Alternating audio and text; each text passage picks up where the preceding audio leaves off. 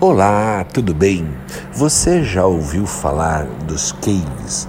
Existe um cave na sua equipe?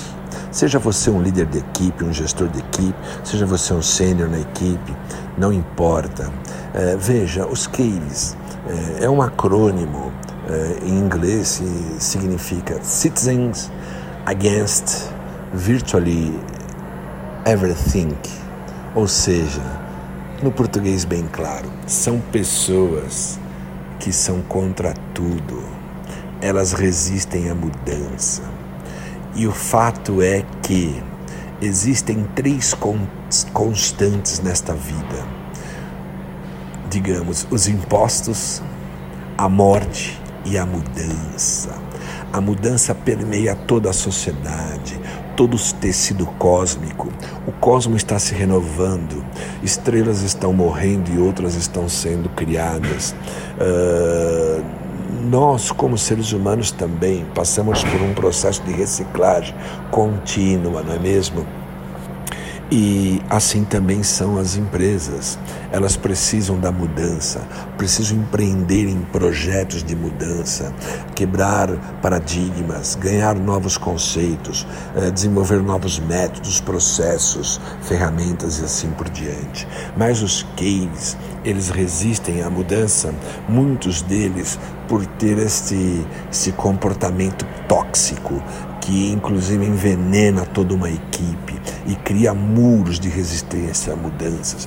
Nós temos que identificar esses caves e trabalhá-los. Não devemos colocá-los para fora da empresa no primeiro momento de jeito nenhum, é, é, com uma liderança adequada, com uma liderança é, bem aplicada, de alta performance, ou aquela liderança que tem muitos recursos de soft skills, não é? Aquelas habilidades de empatia, habilidade de assertividade, a habilidade da escuta empática, esses líderes que puxam a fila, não é? Que sabem é, lidar com uma equipe toda, eles precisam trabalhar esses cases. Eu sugiro que se forme grupos de discussão da mudança, que a mudança seja discutida, seja compreendida, seja mostrada, é, para que ela serve, aonde a empresa quer chegar, o porquê disso daí e como cada um está inserido nesse contexto. Né? Também sugiro que esteja se tem uma conversa proativa com os caves, né? sempre demonstrando claramente que a mudança ocorrerá, deixando claro, eh, não alimentando expectativas eh, que esses caves poderão não se engajarem neste processo.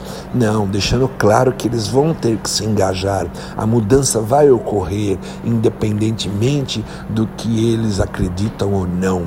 É sempre muito bom você ter aquela liderança que é capaz de influenciar, desafiar toda uma equipe à mudança, tá certo? E motivar e empoderar.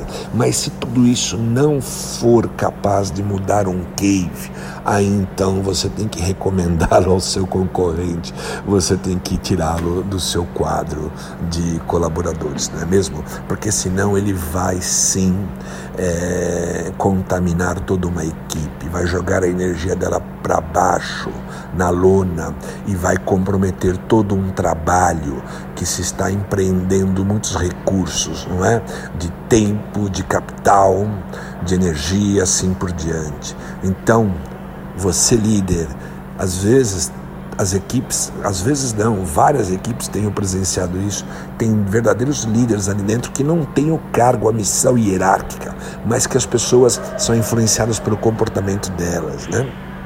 E os líderes de fato que têm ali uma missão hierárquica sobre uma equipe, é, tem que ajudar a trabalhar a mente desses caves, tem que tentar abrir a mente deles. Uma liderança adequada, uma liderança efetiva, consegue sim é, converter parte dos caves a se engajarem no processo da mudança.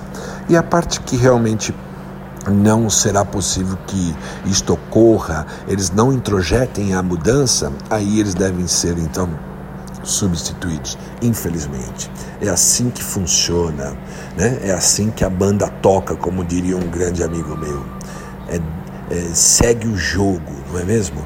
porque uma empresa não pode parar, maiormente nesses tempos de alta competitividade, no mundo turbulento, globalizado, onde a tecnologia está mudando toda a nossa forma de viver em geral, não é? Nossa forma de, de comprar e vender, nossa forma de se relacionar com o outro, tudo hoje é numa base de uma experiência, né?